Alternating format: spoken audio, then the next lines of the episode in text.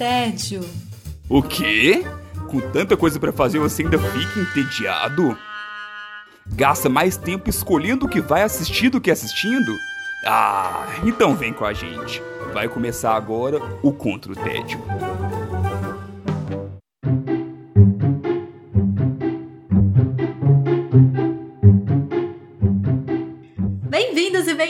Ao Contra o Tédio. Eu sou Sara Dutra e junto com meu companheiro de guerra, a minha dupla de guerra, nós vamos combater os tédios juntos. Felipe Chaves, tudo bem com você? Tudo bem, Disse, ah, tentaram nos derrubar, mas não foi possível. Imprevistos, contratempos, tudo aconteceu essa semana, mas estamos aqui firmes e fortes nem tão firmes, nem tão fortes, mas seguimos. Mas, mas estamos seguimos. aqui. estamos aqui porque combater o tédio é a nossa missão. E se você está entediado, mesmo que seja com duas indicações, ao invés de quatro, ao invés de sete, ao invés de dez, ao invés de três, a gente está aqui, a gente segue, a gente vai manter esse barco andando, né, Felipe Chaves? Exatamente. E Nessa, apesar de todos esses contratempos, a gente ainda tá conseguindo combater o nosso tédio nesse meio tempo. E eu estou combatendo o meu tédio rindo muito de coaches. Nossa senhora, o coach tem que acabar. Ela já virou até meme, né? O coach tem que acabar. Então. E ele não acabou, né? É, não é tá tipo fora Bolsonaro. Quanto mais gente grita fora Bolsonaro, menos ele sai. É, não, e o pessoal tá falando, inclusive, que assim, tinha, teve uma época que o Instagram virou alvo, assim, de do quão tóxico era, mas agora o LinkedIn é o, é o mais tóxico, de, justamente por causa dos coaches. Né? Todo mundo Faz quer ser sentido. coach no LinkedIn. Olha, e eu não duvido que essa personagem estaria lá com o perfil no LinkedIn falando sobre o seu coach quântico. Que é praticamente Ai, isso daí. Estou falando de Nine, Nine Perfect Strangers, ou no Brasil, Nove Desconhecidos, que é uma ah. série bem recente da Amazon que chegou por aí. Já teve seus oito episódios lançados, começou a ser lançada aqui no Brasil em agosto ainda. Foi por setembro e terminou agora há pouco tempo. Já ouviu falar de Nine Perfect Strangers? Chaves. Sim, demais e tá na lista. Eu quero assistir. Lançou solos primeiro, né? E aí Isso. já chamou minha atenção. E logo depois lançou essa e também atraiu minha atenção. Eu cheguei a ver o trailer e o trailer já acho que já mostra muito ali do que, que se trata. Mas que bom que você indica até pra me ver se, se voa ou não, né? Eu fico, eu fico esperando. Você fica esperando os banhos de piranha, né? É, eu fico esperando pra me ver se eu embarco ali, se eu gasto meu tempo ou não. Mas você é o boi de piranha do terror, né, Chaves? Então tá tudo certo. Cada um tem seu papel, seu, seu fardo pra carregar. é isso aí. Nine Perfect Strangers, ele é baseado em um livro da Liane Moriette. Alguma coisa do gênero? Que ela também é autora de Big Little Lies. E quando Olha. eu fiquei sabendo disso, e que tem a, a Nicole Kidman como personagem principal, eu fiquei mais interessada na série. Então, do que, que se trata? Nine Perfect Strangers, ela fala de um, de um spa, um resort, um retiro de luxo que só recebe nove pessoas problemáticas por vez. E aí, essas pessoas são escolhidas a dedo pela sua mentora espiritual, pela sua mentora quântica, pela sua mentora que tá lá, que é a, Nicole, a personagem da Nicole Kidman, que é a Masha. Ela é uma russa que mora nos Estados Unidos. Eu vi, inclusive, alguns lugares falando que, na verdade, a série se passa na Austrália, mas, pelo que eu entendi, é nos Estados Unidos mesmo, produção. É, mas ela é uma pessoa, ela é russa e que depois de uma experiência de quase morte, ela resolveu abrir o Tranquillium, que é essa, essa casa aí que recebe pessoas ricas, porque o lugar é caro pra cacete. É, e ela mesma é quem escolhe quem que vai frequentar junto ali essas nove pessoas que vão passar por uma jornada de dez dias para mudar completamente a vida de cada um de acordo com seus próprios traumas individuais. Pegou o coach quântico, Chaves? Peguei. Obrigada.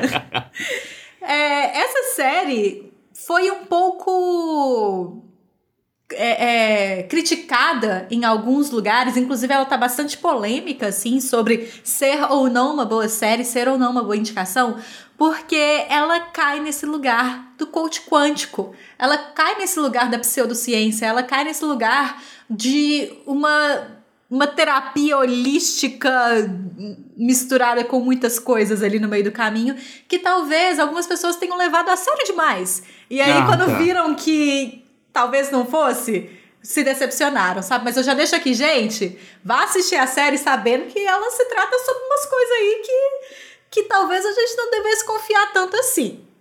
A personagem da Nicole Kidman, para mim, ela já demonstra no visual dela o quanto que ela não é uma pessoa confiável. Para mim isso tinha ficado claro, assim, pelo menos quando eu vi o trailer mesmo, de, para mim desde o começo do trailer já já mostra que tem algo esquisito ali. Sabe? Sim. Que, tipo, então eu não sei se, se é, era para ser algo surpreendente dessa forma. Eu acho que é porque o algo esquisito ali, ele não é o suficiente para descrever. Ah, sabe? Tá. É, é, mais do que um algo esquisito. A Masha, ela é uma. É, enfim, a Nicole Kidman, né? Que é aquela magreza em pessoa. Ela usa uma peruca horrorosa. A personagem usa uma peruca muito feia. Que, ao meu ver, é proposital para que a aparência dela se torne mais artificial. Porque Sim. não tem condições uma produção daquele tamanho usar uma peruca tão feia quanto aquela produção.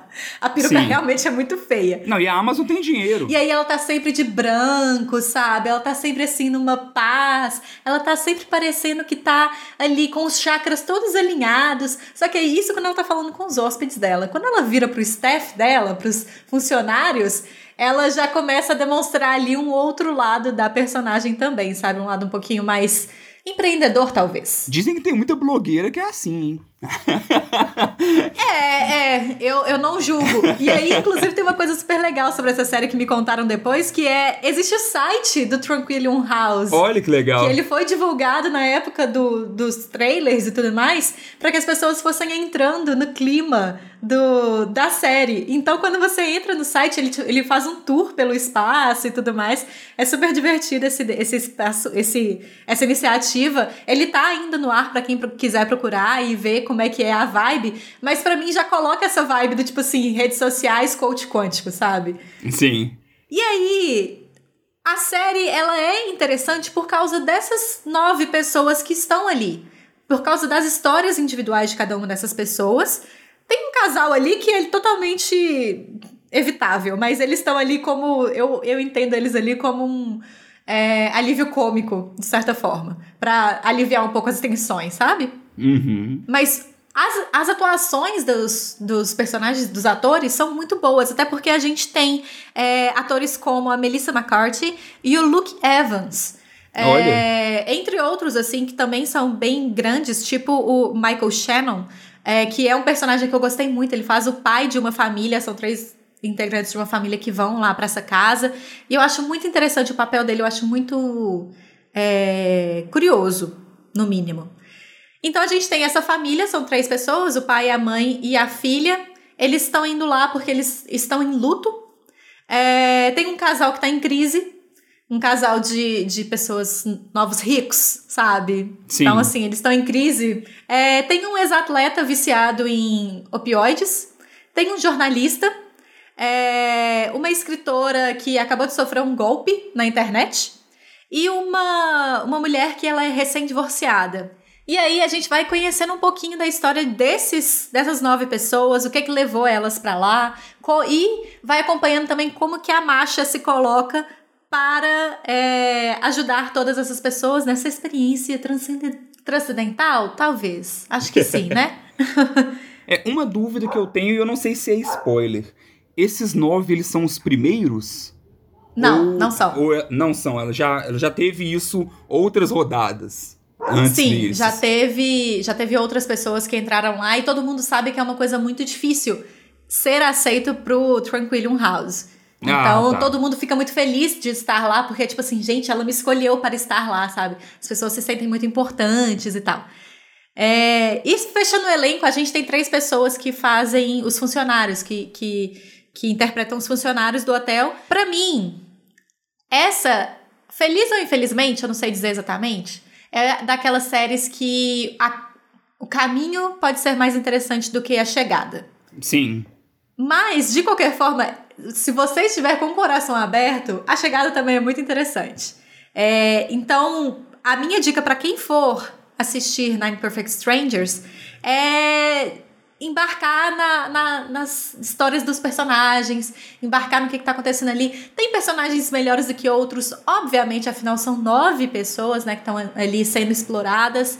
É, mas que a cada novo segredo que vai aparecendo, a cada novo trauma que vai sendo revelado, os personagens vão ficando mais interessantes. E, e aí eles conseguem construir relações entre si, que também torna é, o, a série em si mais instigante de ser assistida. É, e bem provavelmente eles escolheram nove e de perfis diferentes justamente para poder atingir públicos diferentes, né?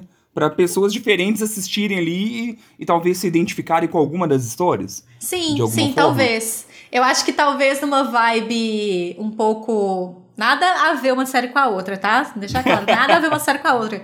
Mas na lógica de, de, de This Is Us que você tem vários núcleos Sim. ali que você vai se identificando hora com um, hora com o outro. Então, uhum. ali você também tem alguns núcleos que hora você se identifica com um, hora. Não necessariamente se identifica também, né? Mas se interessa mais por um do que por outro. Sim. E vai indo. Tem uma, um detalhe na série que eu acho horroroso, mas que assim, finge que não aconteceu, sabe? Eu, quando terminei a série, eu falei, vou fingir que isso aqui não aconteceu e a série fica muito mais interessante. Talvez quem esteja escutando e já tiver assistido vai saber do que, que eu tô falando, mas porque é coisa desnecessária, assim. Eles incluíram uma coisa de suspense que eu fiquei assim, ah, velho, não precisava. Não precisava. Não precisava. Tava indo pra um lugar mais interessante antes na loucura. Enfim, Nine, Nine Perfect Strangers, essa série controversa que, indo de coração aberto e, com a chance, e dando chance para a loucura, pode ser um bom entretenimento para você. Se não me falha a memória, os episódios eles lançaram semanalmente, daquele jeito que eu gosto, né? Não foi a temporada toda de uma vez, não. Você acompanhou dessa forma? Ou você, quando você pegou, já tinha lançado tudo? É, ele foi lançado aqui no Brasil, primeiro eles lançaram os três primeiros episódios, depois eles lançaram semanalmente. Quando eu peguei para assistir, tava no quinto episódio, se não me engano, e são oito. Uhum. Só que é, não é a série, não é o tipo de série que. Na verdade, eu não sou muito de fazer isso em geral. Mas. E também não é o tipo de série que me faria fazer isso, eu acho. Que é assistir vários episódios de uma vez. Eu assisti um episódio por dia. Ah, tá. Então, assim, eu assisti tudo em uma semana e pouquinho, assim mas não foi do tipo assim, meu Deus, eu preciso assistir. Os últimos episódios eu peguei ainda sendo lançados. E aí, do penúltimo pro, pro último, eu já fiquei do tipo assim, eu preciso desse episódio! Mas provavelmente porque eu já tava vindo embalada ali de assistir com alguma com uma frequência menor do que estava sendo lançado. Então, na verdade, foram os dois últimos episódios que eu peguei ainda sendo lançados semanalmente. Mas é super tranquilo de assistir ao longo do tempo, assim, não acho que. Não é o tipo de série que eu acho que vale uma maratona, assim, de assistir tudo num dia e tal. Acho que vale com calma para você ir, ir se divertindo com os aos poucos, assim, com a dosagem de cada episódio. Entendi. Então você acha que faz sentido ele ter sido lançado nesse formato? Acho, acho. Acho que ele, acho que ele ganha sendo assistido aos poucos e você lembrando da loucura que tá acontecendo ali de vez em quando, sabe? Ah, legal. Acho que vale. Os episódios têm é, naquela média de 45, 50 minutos. Uhum. São oito, estão todos lá na Amazon Prime Video. Não é Amazon Muito Prime bom. Video que chama, né? Como é Prime que chama? Video. Prime Video, isso aí. Muito bom, né? Teve um episódio recente que a gente acabou falando um pouco mal do Prime, né? Sim. Então, o bom é que de lá pra cá a gente já trouxe mais algumas outras indicações, porque é, assim, pode né? ser que algumas pessoas tenham colocado, teriam colocado essa série no, no, no nas contraindicações, na, nas não, não, indicações. Mas eu acho que é uma, uma indicação sim. Eu acho que vale a pena a jornada espiritual que é colocada nessa série. Novos Desconhecidos bom. ou Nine Perfect Strangers. Chaves, agora vamos para você. Como eu... estamos combatendo o tédio por aí? Então, eu estou combatendo meu tédio sendo intencionalmente esquisito. Tem gente que realmente é, né? Até difícil de lidar de vez em quando.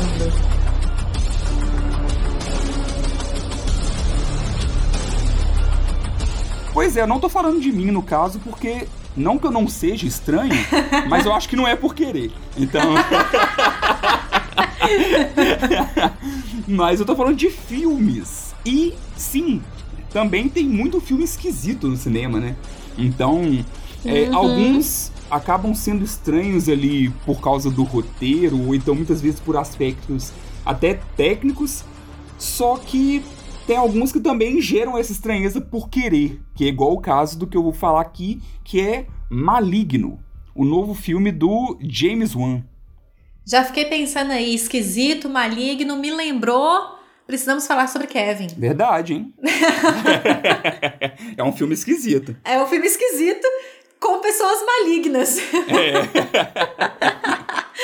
pois é, James Wan. James Wan é um, um, cineasta que eu gosto bastante e vou explicar um pouco mais o, o porquê, a história dele com esse filme aqui.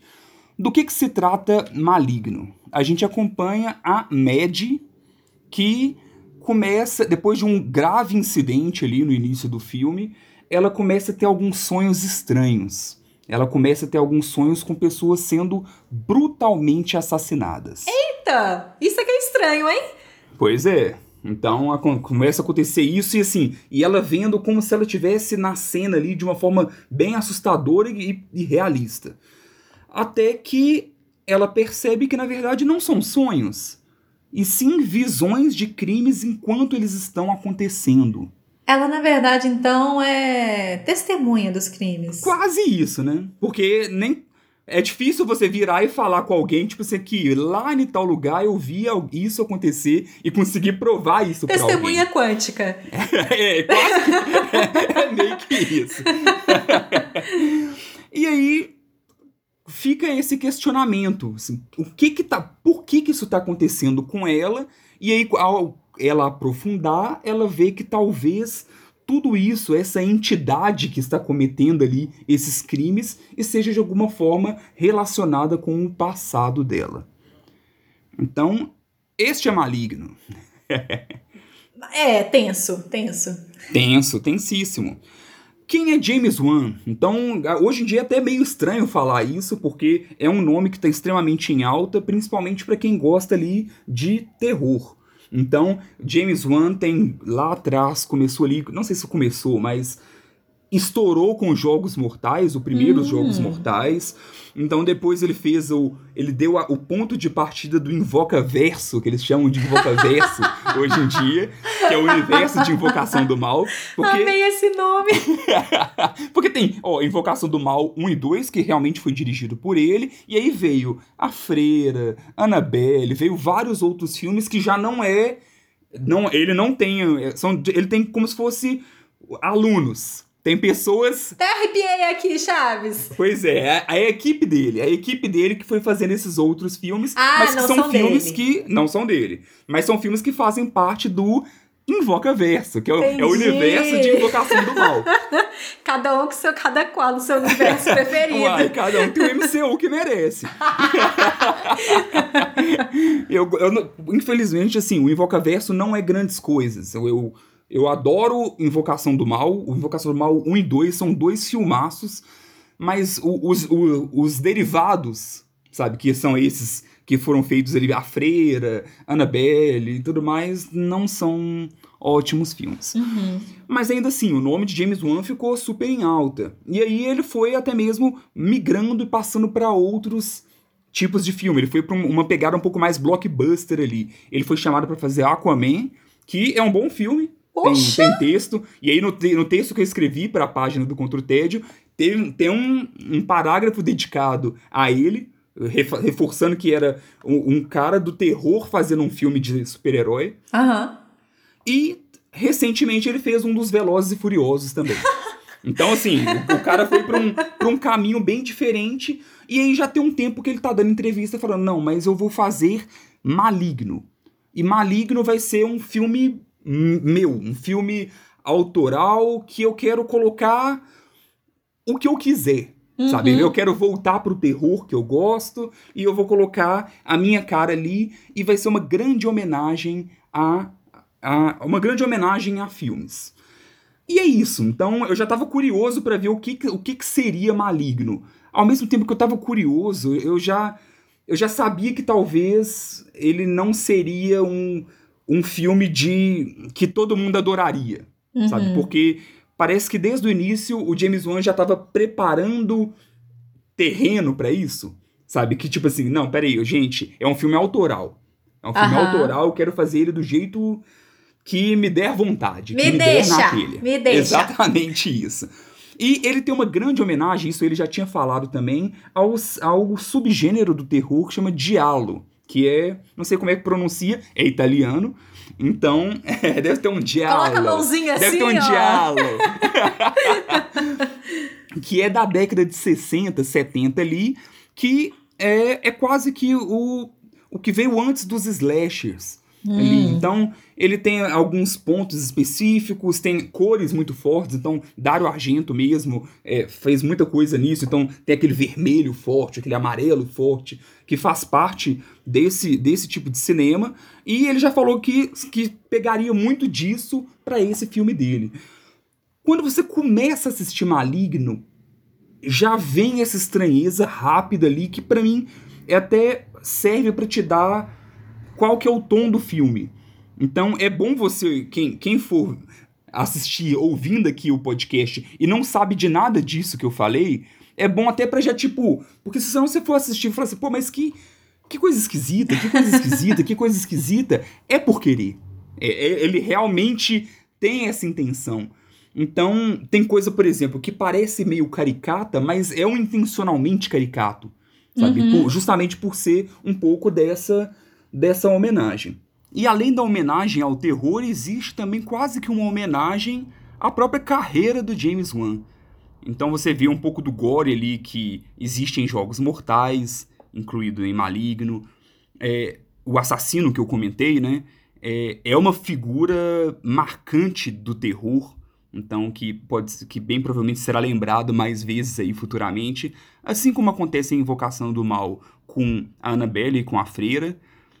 E em Maligno também tem ação, coisa que é dessa parte recente aí da história do James Wan com os blockbusters. Essa mistura toda pode sim gerar um, um certo estranhamento, pode ser meio esquisito, principalmente para quem for assistir pensando que é mais um filme no estilo ali Invocação do Mal. Mas é só não levar tão a sério, assim como o próprio James Wan não levou, que é, é diversão garantida. Eu falei só esse trechinho, que esse trechinho não é nem a sinopse. E eu acho que quem, quem se interessou me ouvindo falar aqui, não pesquisa nem o trailer, não pesquisa nem a sinopse, não. Só, só vai, sabe, com, com isso mesmo, porque a própria sinopse revela coisas que talvez não, não precisam ser reveladas. Filme de terror às vezes tem disso, né, Chaves? De você precisar ir o mais aberto possível sem saber o, o máximo possível.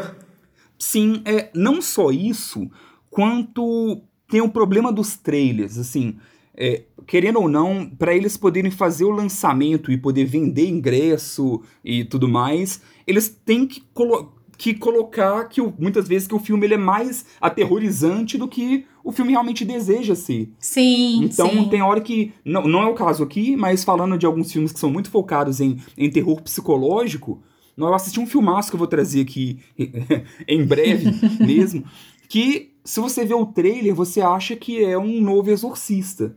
Só que você vai ver o filme e não tem nada a ver com isso, mas nada, nada mesmo. E aí a galera sai meio frustrada. O filme é um filmaço, mas é aquela questão de a expectativa que foi criada e, e, o erro não é nem da pessoa, uhum. é porque o próprio os produtores, não sei, a, que, o, o, a, as publishers lá, quem, quem foi a distribuidora do filme, uhum. acabou fazendo cortes bem intencionalmente ali para poder deixar a confundir as pessoas que vão assistir e, e achar que é uma outra coisa também. Acaba atraindo o público errado, entre aspas, né? Sim. Isso é muito, muito paia, inclusive, porque se você. É, a gente estava até conversando sobre isso, né, Chaves, em outros meios, que uhum. às vezes a galera que curte o, o, o terror tem que tem essa tendência de achar que todo terror você tem que sair de lá com a sua alma fora do corpo, praticamente, tanto susto, susto que você levou. Só que tem tantas outras camadas, né, possíveis dentro do terror, que pessoas tipo eu que descubro, que gosto, que descubro quase que, que sem saber, quase que, que sem querer. É, que gosto do terror psicológico, essas coisas vão passando por mim, assim, por causa desses tipos de trailer de divulgação que são focadas para um público muito específico dentro do terror, né? Exatamente. Então, você bobear, você vai assistir um trailer, vai falar, não, esse filme não é para mim, e talvez ele seria o tipo de filme que você ia adorar. Então Sim, isso acaba com certeza. acontecendo com uma, uma certa frequência. E aqui é isso, assim, a sinopse, eu, eu até a gente sempre acaba dando uma olhada nas sinopses pela internet antes de falar no episódio aqui. E aí eu fui vendo, tipo assim, não, isso aqui não, isso aqui não, isso aqui não, isso aqui não. porque a maioria delas revelava mais do que, do que realmente Do que precisava ali. É, Maligno não tem grandes atores. Tem a, a, a protagonista uma, tem uma boa atuação ali, que é que faz essa Madison, que chama justamente Annabelle. é o nome da atriz. Então. Nossa! É, e, ela também, e ela é a Annabelle no filme da Annabelle. Então tem um Inception aí. Nossa, deu, deu Mas muitas a boneca. Tedesco na minha cabeça agora. É, não a boneca, que tem uma Annabelle no filme da Annabelle, que, Aham. é, que, é, que é interpretada pela Annabelle Wallace. A Anabel não é a Anabel, mas ela é a Anabel, que é a Anabel, que é a Anabel aqui. Exatamente. É, então ela se destaca, mas de restante não tem, não tem grandes atores ali. É, e eu acho que vale sim a pena ser assistido. Se você gosta do diretor, sabe assim, ver ele, se assistiu Invocação do Mal e, e gostou, ele não é um filme de, eu falo muito aqui de, de várias camadas, de muitos subtextos que o terror muitas vezes apresenta. Não é muito esse caso aqui. Uhum. Sabe? Não, é- não é um filme de jumpscare, não é um filme de susto, mas também não é um filme para te fazer refletir, não. É um bom entretenimento. Hoje a Sabe, gente é um- tá aqui com entretenimentos, né, Chaves? Exatamente, estamos com entretenimento e estamos com filmes também que. Com filmes não, com produções que talvez tenha, que dividam. Sabe? Sim. Hoje a gente tá ousado, estamos só em dois aqui, estamos muito ousados. Pois é, ué. Né? Tem que ser assim, mas é isso. A minha dica de hoje é Maligno. Assistam. Está disponível nos cinemas. Ele saiu recentemente da grande maioria das salas, porque ele lançou já tem um tempinho. Mas ele tá naquele intervalo ali. Algum, tem algumas salas retardatárias que ainda tem ele. E ele não lançou em nenhum streaming ainda. Você consegue assistir ele na internet, que foi o que eu fiz também. Então, se quiserem, procurem pela internet aí que não está difícil de conseguir. Lembrando que o Contra o TED não indica que ninguém vá aos cinemas assistir filmes por enquanto, afinal estamos numa pandemia, produção. Sim, ainda estamos. Você pode achar Sim. que não, mas ainda estamos, produção. Eu ainda não tive coragem. Né? Acho que talvez no meio do ano que vem eu, eu pense no- na possibilidade.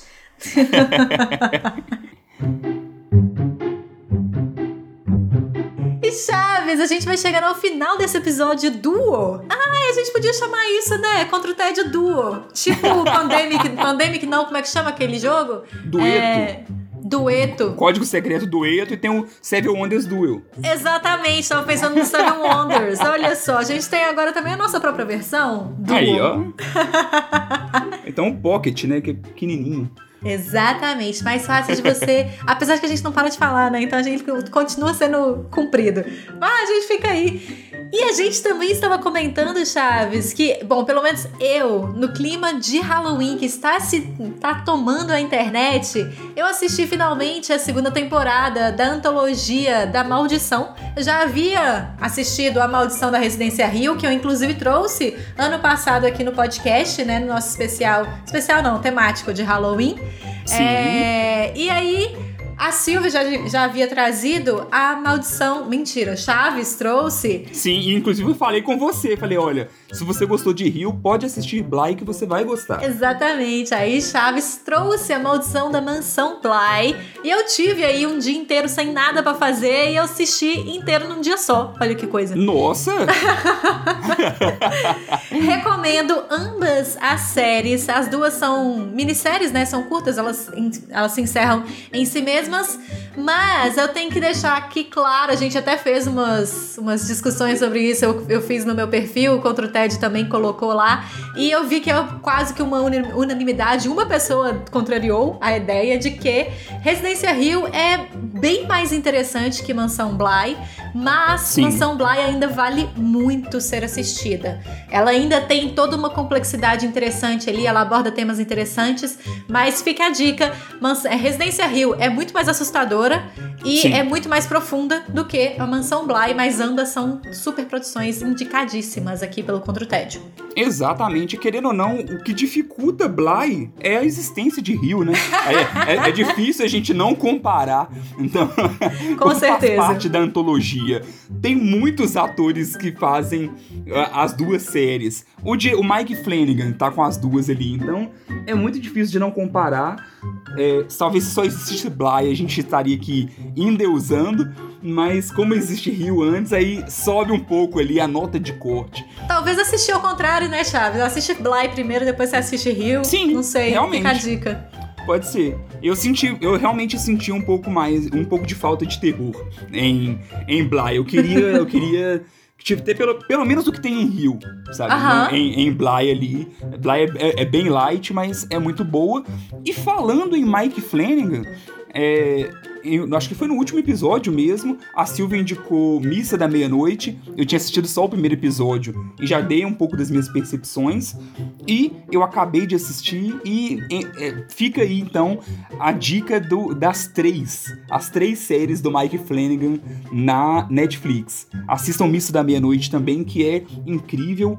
Um, só um, um ponto ali para poder reforçar que a, a Silvia, acho que ela não sei se ela falou, mas para me reforçar ainda mais as atuações, sabe? Tem, tem principalmente dois atores ali que roubam muito a cena em Missa da Meia-Noite, que é justamente o padre ali, né? Que é o padre da principal da sinopse, que chega, que, que ator, sabe? Que eu não. A Silvia já conhecia, eu até falei lá que eu não conhecia ele, mas já sou fã, sem conhecer. e tem também uma personagem que chama Bev, que é uma, a principal. A, a beata mais fervorosa da cidade, da ilha ali, que, meu Deus, sabe, que mar de atuação também. Muito bom, adorei Missa da Meia-Noite. Se for colocar nesse joguinho de ranking que a gente fez aí, ela para mim tá no meio do caminho. Eu ainda prefiro Rio, mas eu acho que ela, ela fica um pouquinho na frente de Bly. Mas de qualquer forma, as três estão aí indicadíssimas novamente. Com certeza, tudo nota acima de 7. E se você tiver aí na curiosidade de saber o que, que a gente achou, volta alguns episódios que estão todas aqui no podcast Contra o Tédio. Com certeza. Lembrando que isso aqui é só uma. A gente só tá recapitulando aqui, porque a gente não tinha assistido ainda essa, mas tem episódio falando de cada uma dessas três. Exatamente. Felipe Chaves, muito obrigada pela sua companhia. Eu que agradeço. Apesar de todos os contratempos. Pois é, deu certo. Acredito que deu muito certo. Tô olhando aqui o tempo de gravação, nem vai ser tão pocket assim, não. e quem tá ouvindo, conta aí pra gente se funcionou. Até mesmo pra gente saber se, poxa, o bicho tá pegando, é melhor não ter episódio ou vamos gravar aqui. Se funciona mesmo, a gente gravar mesmo com menos pessoas. Muito bem, mais uma experiência aí do Control TED para você, querido, querido ouvinte. E eu sou Sara Dutra, vou ficando por aqui e depois a gente volta com mais indicações de terror, de coach quântico e de tudo mais aí. um beijo e tchau. Tchau.